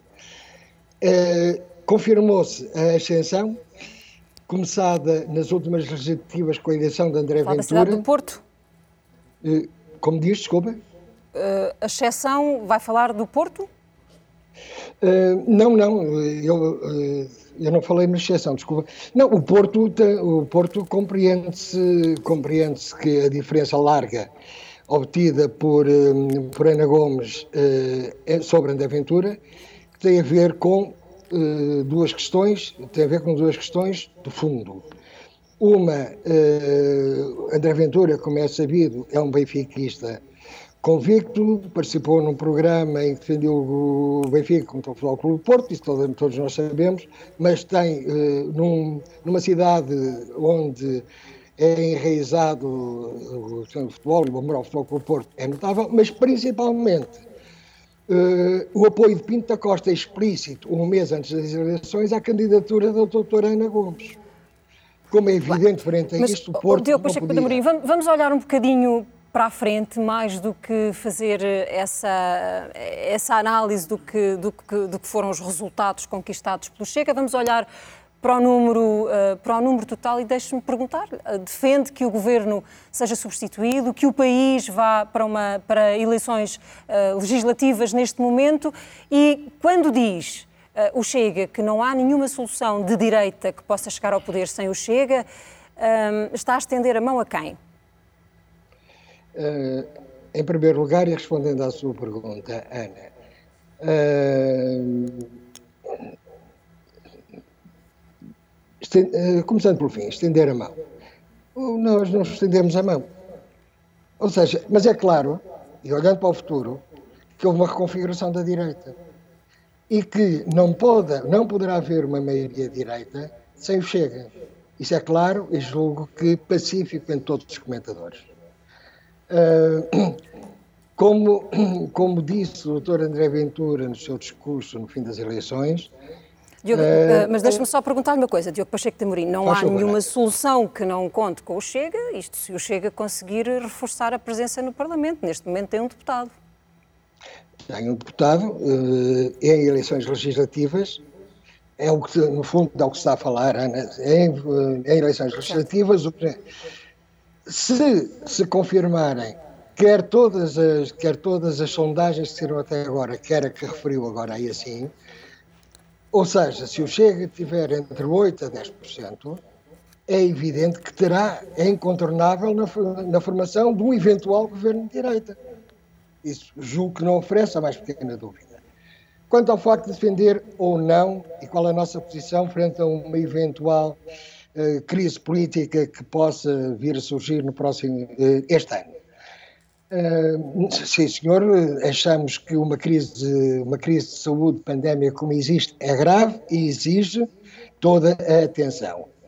Só que, e também isto é claro, um governo que esteja fragilizado, qual, qual será a pior solução? Um governo altamente fragilizado e sem energia para fazer, para combater a pandemia, ou com todos os problemas que isso traz, um governo uh, um governo novo, com energias e com capacidade de, de, de, solução. Nós sabemos que o governo está muito fragilizado. Aliás, o o, o Marcelo Caetano, Marcelo, meu Deus, Marcelo Rebelo de Souza. Marcelo Rebelo de Souza. passe, passe, que ele não tem culpa. Uh, Marcelo Rebelo de Souza. Uh, no seu discurso, alerta, faz sérios alertas ao governo uh, em relação exatamente vamos ver como é que isto é. Eu não vou, não podem contar comigo para todas as soluções. Muito bem. É Mas, e, já, e porque referiu os comentadores, hum, isso confirma de facto o comentário de alguns que afirmam que neste momento eleições antecipadas só interessariam mesmo ao Chega. E este é o mote que me obriga a virar rapidamente aqui para a esquerda e para perguntar à Mariana Mortágua, perante tudo isto que ouvimos, o que vai fazer o Bloco até ao fim desta legislatura? Vai fazer protesto ou um, vai voltar à mesa com o Partido Socialista? O Bloco fará aquilo que sempre fez, que é lutar pelas políticas que defendem o país. E não, nunca saímos dessa mesa. Lutaremos sempre por um acordo que defenda o SNS, não falamos de chavões, falamos de exclusividade de médicos, de investimento na saúde, autonomia dos hospitais para contratar, falamos de apoios sociais dignos, falamos de medidas para proteger o emprego. Essas foram as medidas que colocámos em cima da mesa no orçamento para 2020. O PS não as quis. Hoje já foi obrigado a recuar numa parte delas. Provavelmente, se tivesse cumprido o que prometeu para o orçamento de 2020, estaríamos numa melhor posição para combater a crise e tinha a obrigação de ter preparado muito melhor a segunda e a terceira vaga do ponto de vista do apoio social. E por isso que não haja nenhuma dúvida sobre qual é o lugar do Bloco na, no debate político e nas soluções. Queremos soluções para defender os serviços públicos, o emprego e os apoios sociais. Mas eu acho que, indo dois pontos ou dois passos atrás, sobre o que é que as eleições nos dizem sobre a reconfiguração deste espaço de que falávamos. Ah, a primeira, eu, eu dificilmente diria que o Chega é um partido antipartido ou antissistema, ah, uma vez que, para já é um partido e, portanto, é uma contradição nos termos haver um partido, um partido antipartidos. E depois há o problema de, o problema, não é problema, de o Chega absorver as alas de extrema-direita que antes estavam no PSD e do CDS. André Ventura vem do PSD, foi autarca e membro do PSD com destaque, e Pacheco Amorim, se não estou em erro, esteve ligado também ao CDS. E por isso, uh, o Chega é um partido, e essa é a reconfiguração da direita, é um partido que, de alguma forma, está a atrair setores da extrema-direita, ou mais extremados, que estavam uh, no PSD e no, e no CDS, e essa é uma reconfiguração que acho que temos que uh, tomar nota. Depois, se conseguem fazer disto um projeto populista, aproveitando a onda de Trump e Bolsonaro, é uma outra questão. Se conseguem cavalgar o descontentamento, é uma outra questão. Mas neste momento é um projeto de reconfiguração da extrema-direita num partido. O PSD uh, acantonou-se ao estender a mão ao Chega. E neste momento, a leitura que eu faço do discurso de, de Rui Rio, de André Ventura, na noite eleitoral, é que o projeto de poder de André Ventura passa pelo PSD e o projeto de poder do PSD passa por André Ventura, com a circunstância de os dois nunca terem maioria para governar. E é bom que não esqueçamos isto. A direita não tem, não está nem perto de ter maioria para chegar ao poder. Nem vai ter, porque se está a cantonar no extremismo que o Chega trouxe. E esse é o espaço que o PSD está a deixar livre ao centro e é o espaço que António Costa quer ocupar com as tentações que já conhecemos de maioria absoluta. Mariana, esta quebra de votação no, na candidata do Bloco de Esquerda neste momento, do seu ponto de vista, resulta de quê? As sondagens que, que, que a RTP fez e que mostrou agora mesmo provam que as pessoas fazem uma distinção entre uma votação presidencial e as suas intenções de voto nas legislativas. O Bloco na sondagem uh, para as possíveis legislativas uh, até sobe na, na, intenção de voto e, portanto, continua a ter um, um, eleitorado e um projeto político com, com, representação. O que se passou nas presidenciais foi a absorção pelo candidato Marcelo Rebelo de Sousa de uma grande parte do eleitorado de todos os partidos por razões muito diferentes e acho que podemos discutir isso, mas não, não, não revela uma mudança de fundo. Mas o que eu queria dizer, eu acho que isso é que vai ser determinante para o futuro. Está bem, mas, mas, é mas falou acima... do cenário de, de legislativas. E por isso mesmo. E por mas isso Marisa mesmo. Matias teve uma derrota no domingo. Não, e foi mulher que surpreendentemente vinha de um resultado de dois dígitos nas anteriores. Sim, sim, mas acho que isso nós temos que assumir. A esquerda não foi capaz de mobilizar votos, a Marisa Matias, a candidatura que eu apoiei, não foi capaz de mobilizar votos à esquerda porque não houve nenhuma candidatura capaz de polarizar com o candidato que teve 60% dos votos, foi Marcelo Rebelo de Sousa. Marcelo Rebelo de Sousa conseguiu ter votos de todas as forças políticas, não só do centro, mas também da esquerda. E, portanto, acha que a votação que houve ou não houve no Bloco é estanque do momento político, é só, só diz respeito a presidenciais. Não se trata de ser estanque, o que eu acho é que são erradas as leituras que permitem sair das, uh, abstrair dos resultados presidenciais para resultados legislativos e de tal forma, de tal forma. Então esta votação teve só a ver com a qualidade do projeto e da candidatura, é isso? Não, acho que não teve nada a ver com a qualidade do projeto. Acho que o projeto tem muita qualidade da, da e a candidatura foi muito combativa. Ainda bem que existiu porque juntou votos à esquerda. O que eu acho é que os resultados mostram, como aliás as três candidaturas de esquerda não foram capazes de polarizar perante a capacidade de Marcelo Rebelo de Sousa de entrar nos seus eleitorados. E temos que, temos que assumir isto por muitas razões, por muitas razões, sendo uma delas até, talvez, a, a percepção de que o Marcelo Rebelo de Sousa foi o Presidente da República que esteve uh, em funções durante a, a, maioria de esquerda. E isso também criou simpatias à esquerda. E, e, por isso eu acho que nós devemos distinguir o que é uma eleição presidencial do que é um mas, cenário mas percebemos de que há uma direita, uma direita diferente e que há um movimento que, que, que começou ali. E o que lhe pergunto é, num cenário de crise política, porque como percebemos, por exemplo, para o Chega é melhor haver eleições do que ter um governo ou de manter um governo fragilizado ou mais fraco. Mas é isso, é isso Qual é a responsabilidade do Bloco neste momento? O que eu queria dizer é, uh, o Chega tem um projeto de poder, o PSD tem um projeto de poder, Todos e o PS, os partidos e o PS um certamente tem um projeto uh, de poder. Mas e se interessar, ou a crise política pode interessar um projeto de poder, pode interessar um projeto de poder do Chega, porque, enfim, pode interessar um projeto de poder do PS, porque pode ter a tentação de querer uma maioria absoluta. Mas não há nenhuma crise política. A única crise que existe é a crise das pessoas e das respostas que fomos capazes de dar. E por isso nós sempre afastamos, e eu continuo a afastar, qualquer cenário de crise política. O que vai importar já, e daqui para a frente até ao final desta legislatura, é se somos ou não somos capazes de tomar as medidas que respondem às pessoas. O Bloco colocou em cima da mesa e continua a colocar os três temas que são essenciais: saúde, apoios sociais, emprego. E proteção de emprego. E são essas medidas que achamos que são necessárias para defender o presente e o futuro. Elas são muito claras e é por elas que nós vamos bater. Eu queria ir atrás 30 segundos apenas eh, para, para dizer que nas respostas. não, não, não, não. Isso, isso já, já, sabemos que vamos até ao fim das nossas vidas levar com essa ideia de que uh, perdemos, de que. Isso já sabemos. Não, não, é, não é aí que, que eu quero ir. Eu quero é ir às respostas à pandemia, porque há uma área que, que hoje aqui não foi tratada e que as pessoas seguramente estarão muito preocupadas, que é o, aquelas que decorrem do encerramento das escolas e, portanto, que é, que é necessário dar duas, dois tipos de resposta. Em primeiro lugar, é necessário garantir que os pais que têm que ficar com crianças em casa têm direito à remuneração a 100% e que o Governo parece que está a, contra, a contar trocos, não quer assumir.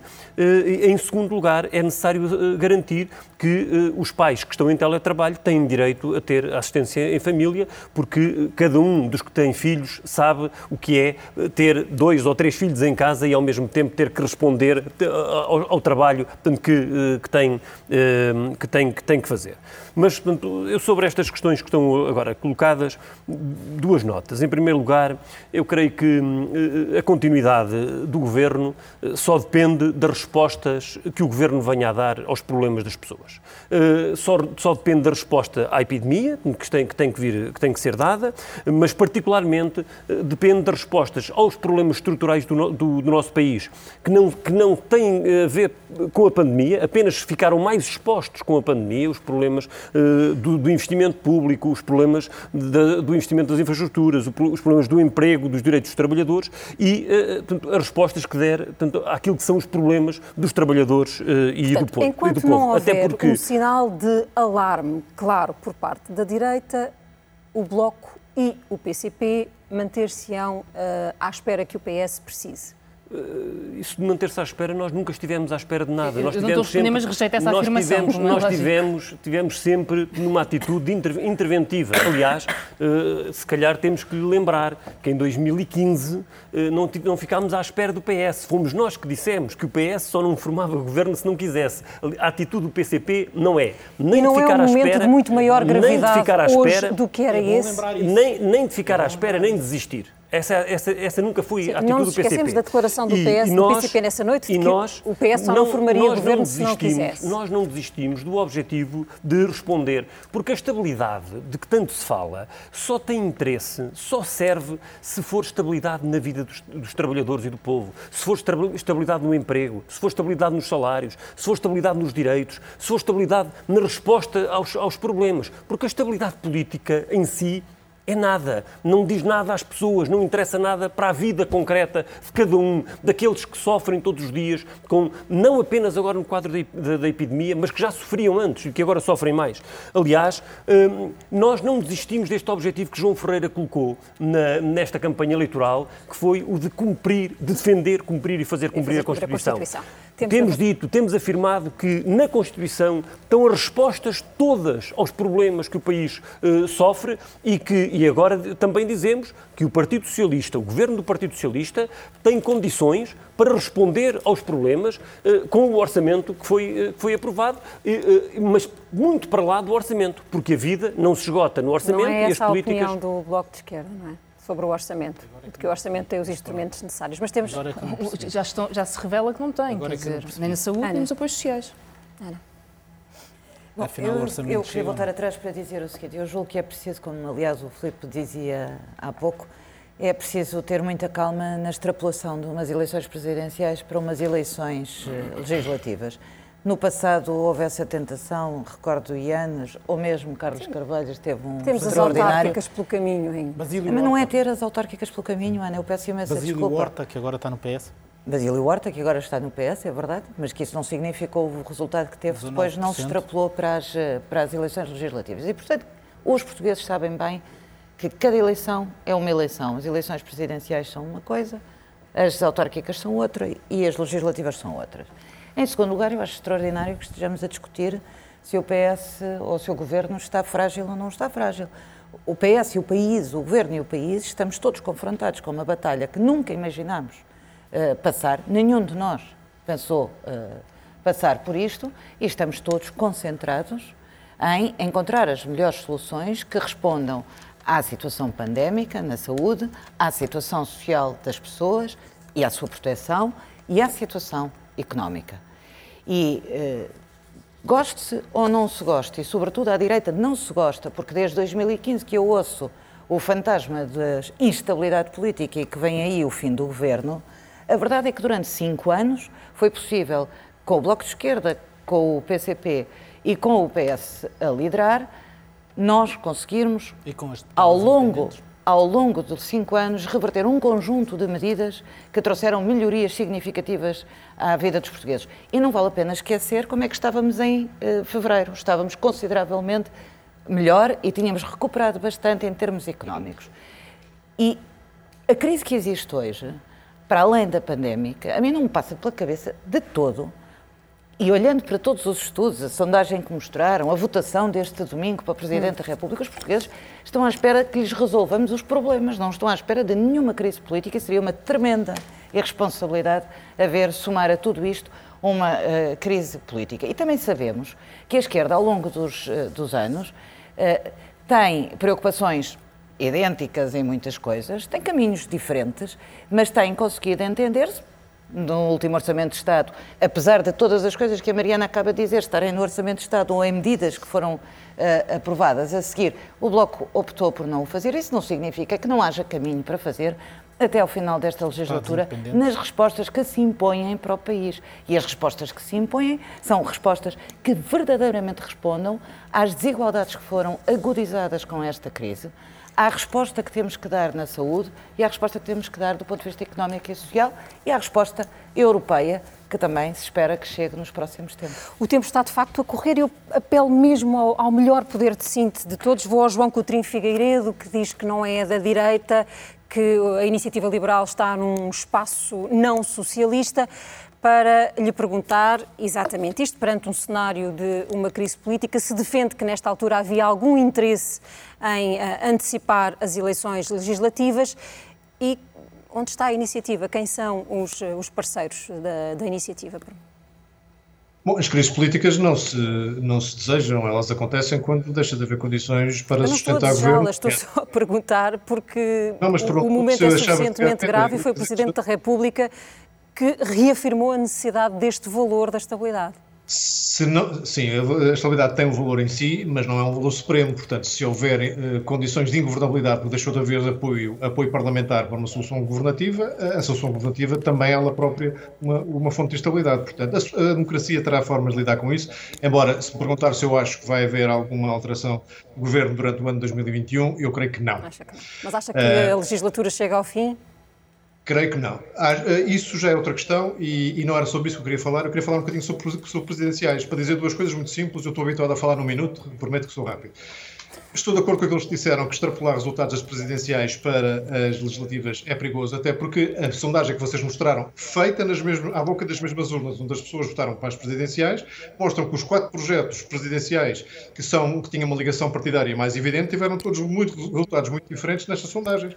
A, Iniciativa Liberal aparece com 7% na vossa sondagem e, portanto, os, os, valores, os valores das presidenciais não devem ser extrapolados exatamente por isso. Mas eu, o que eu posso dizer, e nunca correndo o ridículo dizer que com 3,2% do do projeto do Tiago Manhã, que fez uma campanha notável, 3,2% nunca pode ser uma vitória, naquele sentido que se dá à palavra. Mas é um, é um resultado que nos deixa muito satisfeitos e que cumpriu os nossos objetivos uh, políticos, de continuar a crescer. Uh, a Iniciativa Liberal é um partido que, que, fez três anos há pouco tempo, já passou de 0,9 nas europeias de 2019, 1,3 nas, nas, legislativas de 2019, 1,9 nas regionais dos Açores uh, o ano passado e agora 3,2. E vamos continuar a crescer. Isto quantitativamente. Qualitativamente ainda foi melhor, porque as ideias liberais estiveram, de facto, no, no topo da, da, agenda durante toda a campanha. Mostramos que é possível fazer eh, política com competência, com irreverência, com ideias, sem espalhafato, sem haver protagonistas messiânicos. Provámos que isso é possível de fazer e, portanto, Uh, ah, e conquistámos o, o, boa parte do voto jovem que votou pela primeira vez. Portanto, a Iniciativa Liberal é, de facto, um projeto com, com sustentabilidade e com muito futuro. E essas leituras levam-me a deixar muito satisfeito, mas eu não vou fazer, como muitos gostam de fazer nas leituras eleitorais, clamar a vitória sobre um resultado de 3,2%. Mas quem sabe ler estes resultados sabe que foi um grande resultado para nós. João Coutinho Figueiredo, muito obrigada. Falta-me ouvir o PAN um, e saber que ressentimentos ficaram de, depois de ter estado numa campanha onde reclamou o apoio uh, do PS e onde criticou a sua ausência. Bom, relativamente às, às eleições presidenciais, eu gostaria de evidenciar a corajosa campanha de Ana Gomes e o papel determinante que o PAN teve para uh, congregar, junto daquela candidatura, a contenção da extrema, do crescimento e do progresso da extrema-direita em Portugal. E, portanto, foi determinante, foi uma das vencedoras da noite, Ana Gomes, exatamente por isso mesmo, e é inequívoca a, a, a importância desta candidatura, inequívoco o papel do PAN nesta, no apoio a esta candidatura e na contenção uh, de, de, movimentos destrutivos. Para a democracia. Relativamente àquela questão que colocou inicial de, de, das, daquilo que são as sondagens, ou esta sondagem, mas eu diria as sondagens dos últimos meses. E o que é que elas nos trazem, as fotografias, os, os estudos, os estudos de inquérito que nos trazem, se vamos ter ou não eleições antecipadas, se o governo está ou não está a, a forte. Eu diria que o governo não está propriamente forte, é aquilo que as sondagens nos dizem, está longe disso, está longe de agregar uma maioria uh, de, de, de eleitores que lhe, dão, que, lhe dão, que lhe daria uma estabilidade para governar sozinho. Aliás, a maioria dos portugueses sabem e têm consciência também que uh, as, elevadas taxas de abstenção se devem às políticas de PSD e às posturas de PSD e de PS ao longo dos últimos anos, mas este governo, para já e no próximo ano, tem dois grandes seguros de vida. O primeiro é Marcelo Rebelo de Sousa.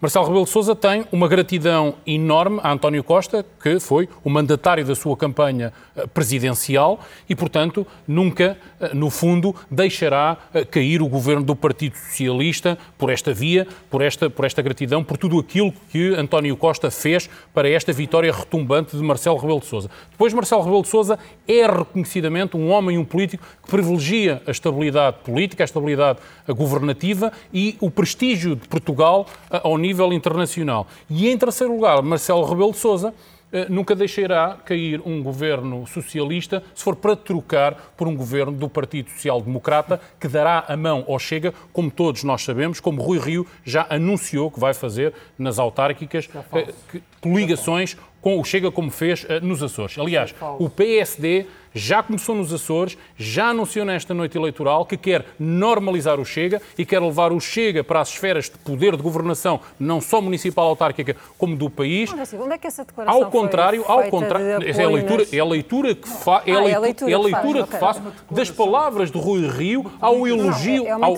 ao é elogio, ao elogio, ao elogio que Rui Rio faz dos resultados do Chega, dos resultados do Chega, o seu futuro parceiro de, de, de, coligação. E este é um erro, este é um erro, este é um erro tremendo, olhando para aquilo que são os, os, vários exemplos na Europa, quando a direita liberal dá a mão à direita, à extrema-direita, os resultados foram sempre negativos.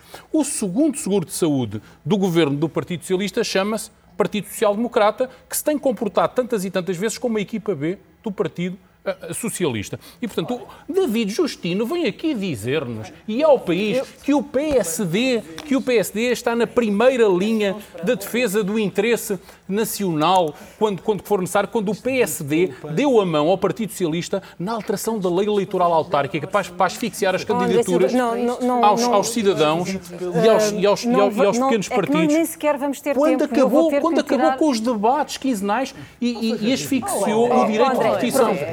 Meus senhores, agradeço aos eh, oito a disponibilidade para este debate, para este olhar para a frente e para os próximos cinco anos de presidência da República. Têm estado a acompanhar-nos neste debate os professores de Ciência Política Marina Costa Lobo e Carlos Jalali, a quem peço agora eh, uma brevíssima, um brevíssimo comentário àquilo que aconteceu aqui, não é ou não é, nas últimas duas horas. Marina Costa Lobo, boa noite. Uh, boa noite, obrigada pelo convite. Uh, eu estive a seguir de facto este debate. Este é um debate que mostra a fragmentação, em primeiro lugar, mostra a fragmentação parlamentar a que chegamos e os debates agora têm que ser muito alargados. há realmente muita oferta partidária e começaria pela questão da pandemia, quer dizer, já se vêem aqui uh, diferenças significativas na, rea na, na, reação, no apoio ao PS, não é? Quer dizer, à direita, uh, um grande debate aqui em, em torno da, da, da mobilização do, dos privados ou não em relação ao que é que podem ajudar ao, ao Serviço Nacional de Saúde, e do lado da esquerda, uma, uma, uma crítica à falta de, de investimento que foi feito no orçamento de 2021 para o reforço do Sistema Nacional de Saúde, por exemplo, e, e, e continuação desse, desse debate. Mas Uh, é curioso que quando, quando, quando Ana Lourenço os coloca perante a sondagem, a sondagem que foi feita à boca das urnas, e é preciso dizer que essa sondagem um, ehm, tem especificidades, porque ela só é feita no universo das pessoas que votaram nas últimas presidenciais, e nós sabemos que esse universo é um universo restrito, porque a abstenção foi muito, muito alta, e, e, portanto, não, não é totalmente uma amostra representativa, mas de qualquer forma indica que há uma quebra tanto na intenção de voto do PS como na intenção de voto do PSD. Muito bem. E, mais além disso... Eu preciso que conclua, por favor. Sim, mais além disso, também se vê que estes resultados eleitorais para o Bloco de Esquerda e para o PCP uh, ah, foram, foram, foram maus. E, portanto, aquilo que se pode depreender é que, se depender destes. Há uma, larga, há uma maioria de partidos na Assembleia da República que fará tudo o que, o que puder para evitar uma crise política e uma ida às urnas nos próximos tempos. Porque Muito essa bem. ida às urnas seria... Marina, tenho que lhe tirar a palavra para conseguirmos Desculpa. ouvir ainda o professor Carlos Jalali, mas neste resumo, a sua ideia de que este não é um momento em que se preveja para já uma crise política. Professor. Bem, eu acho que há três notas importantes a tirar deste debate. Em primeiro lugar, o facto da capacidade presidencial de influenciar a agenda política através dos seus apelos ter saído reforçada após a eleição de domingo. Com efeito, neste debate foi possível ver que os partidos em geral mostraram concordância com as questões que Marcelo Rebelo de Sousa lançou no seu discurso de vitória, eh, com grande eh, boa vontade em relação àquilo que eh, o Presidente referiu. Isso mostra claramente que a legitimidade do Presidente foi reforçada pela votação deste domingo. A segunda nota é, eh, efetivamente, a sondagem que foi apresentada e que mostra a disponibilidade dos eleitores para procurarem opções eleitorais uh, em partidos que até agora não faziam parte uh, do nosso sistema partidário. Quer dizer, nós uh, temos aqui 16% do voto em dois partidos que não existiam há três anos atrás e isso é sinal desta disponibilidade do eleitorado para procurar outras opções. Uh, por fim, a questão e a grande dúvida é até que ponto é que estas sondagens refletem a realidade das próximas eleições legislativas. E aí eu sugeriria cautela. Um antigo primeiro-ministro britânico terá, a certa altura, dito que em política uma semana é uma eternidade. Neste momento, temos potencialmente 30 meses até às próximas eleições legislativas. E isto é muito tempo em política. Professor Carlos Jalali, muito obrigada também à professora eh, Marina Costa Lobo. Muito boa noite aos dois. Estamos a chegar ao fim do É ou Não É e não sabemos se o Presidente da República viu ou não este programa. Não sabemos que perguntas teria feito mais, mas sabemos que encara este mandato como uma responsabilidade de um homem só. Fez campanha sozinho, afastou todos do momento da vitória e sabemos que encara o poder que os portugueses lhe renovaram como uma missão particular. Uau! É que havia aí uma garrafinha que estava guardada para hoje. Que era. Onde é que ela estará? É uma boa questão. Está aqui. Garrafinha, colheita 1910, do ano da República. Constantinos. Vai ser este vinho do Porto. É um homem só. O tempo não é de afetos. Bom. Bom.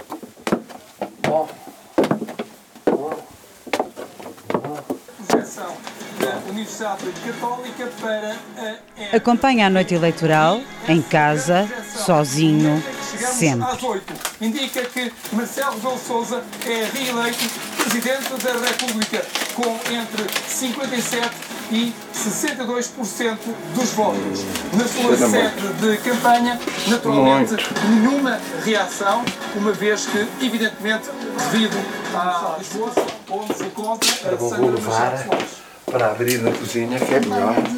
Aqui é o fim do mundo. ninguém da candidatura para reagir a esta projeção. a minha reação era eu próprio ao vivo, não é? não reajo. Ali, no fundo, um grupo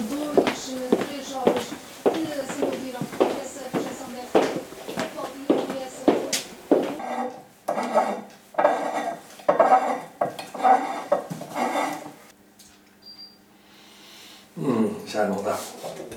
Por um triz. São 40 anos. Quando é assim? Mas a barrada que se bebe ah, assim, velho. Hum. Daí. Está na transição. Vamos deixá-lo aqui a bubular. Pode ser que. Está na transição como o Sr. Presidente. Na transição, exatamente. Espera aí, vou buscar a ver, a ver se. Desse ponto de vista e que pode trazer aí à direita do PS. Interage com os comentadores televisivos. 64 é melhor. Com 12%. 64 é melhor. Ele na biblioteca de casa, eles onde ele já esteve e muitas vezes parece querer voltar. Conceitos chatos que é 247 em 308, faltam 60 e. ainda faltam 61. É muito. É nesse tom de quase analista que sai e entra. Só ele fala. Numericamente, quando se olha, parecem poucas, mas são grandes. E o apuramento é sempre tardio.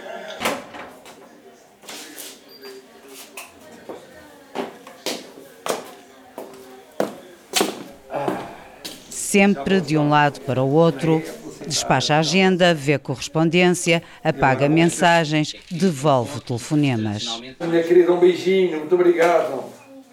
Muito obrigado, querida. Beijinho, beijinho. Todos lhe ligam, quase todos cedo demais, ainda não quer congratulações. Hum, hum, hum. Tá, Aninhas. Minha querida, um beijinho, não vale a pena ter uma apoplexia por causa de presenciais. Sempre sozinho. Rodeado de livros, algumas dessas páginas retratam-lhe o percurso. Na vida política falou sempre em missão, sacrifício, acasos ou sucessão infeliz. Revê palavra a palavra. A pessoa é a mesma. As circunstâncias mudam, mas a pessoa é a mesma. O discurso estava escrito como o destino. O efeito determinante da pandemia. O presidente é um só e só um. É o discurso da vitória de Marcelo Rebelo de Sousa reeleito. Um mandato que não queria, já confessou, mas mais uma missão por causa da pandemia. Magda Rocha, David Araújo, RTP. Antecipámos os próximos eh, cinco anos de presidência de Marcelo Rebelo de Sousa. Tentámos perceber à direita e à esquerda, com a representação neste debate de, todos, eh, de todas as forças que estão no Parlamento, com que conta o novo presidente para resolver algumas das principais preocupações do país, como é esta pandemia que todos os dias nos custa vida. E, portanto, perante tudo o que foi dito, perante tudo aquilo que ouvimos, este é ou não é o maior desafio da vida de Marcelo Rebelo de Sousa. Muito boa noite. Para a semana voltará aos comandos do é ou não é o Carlos Daniel. Boa noite.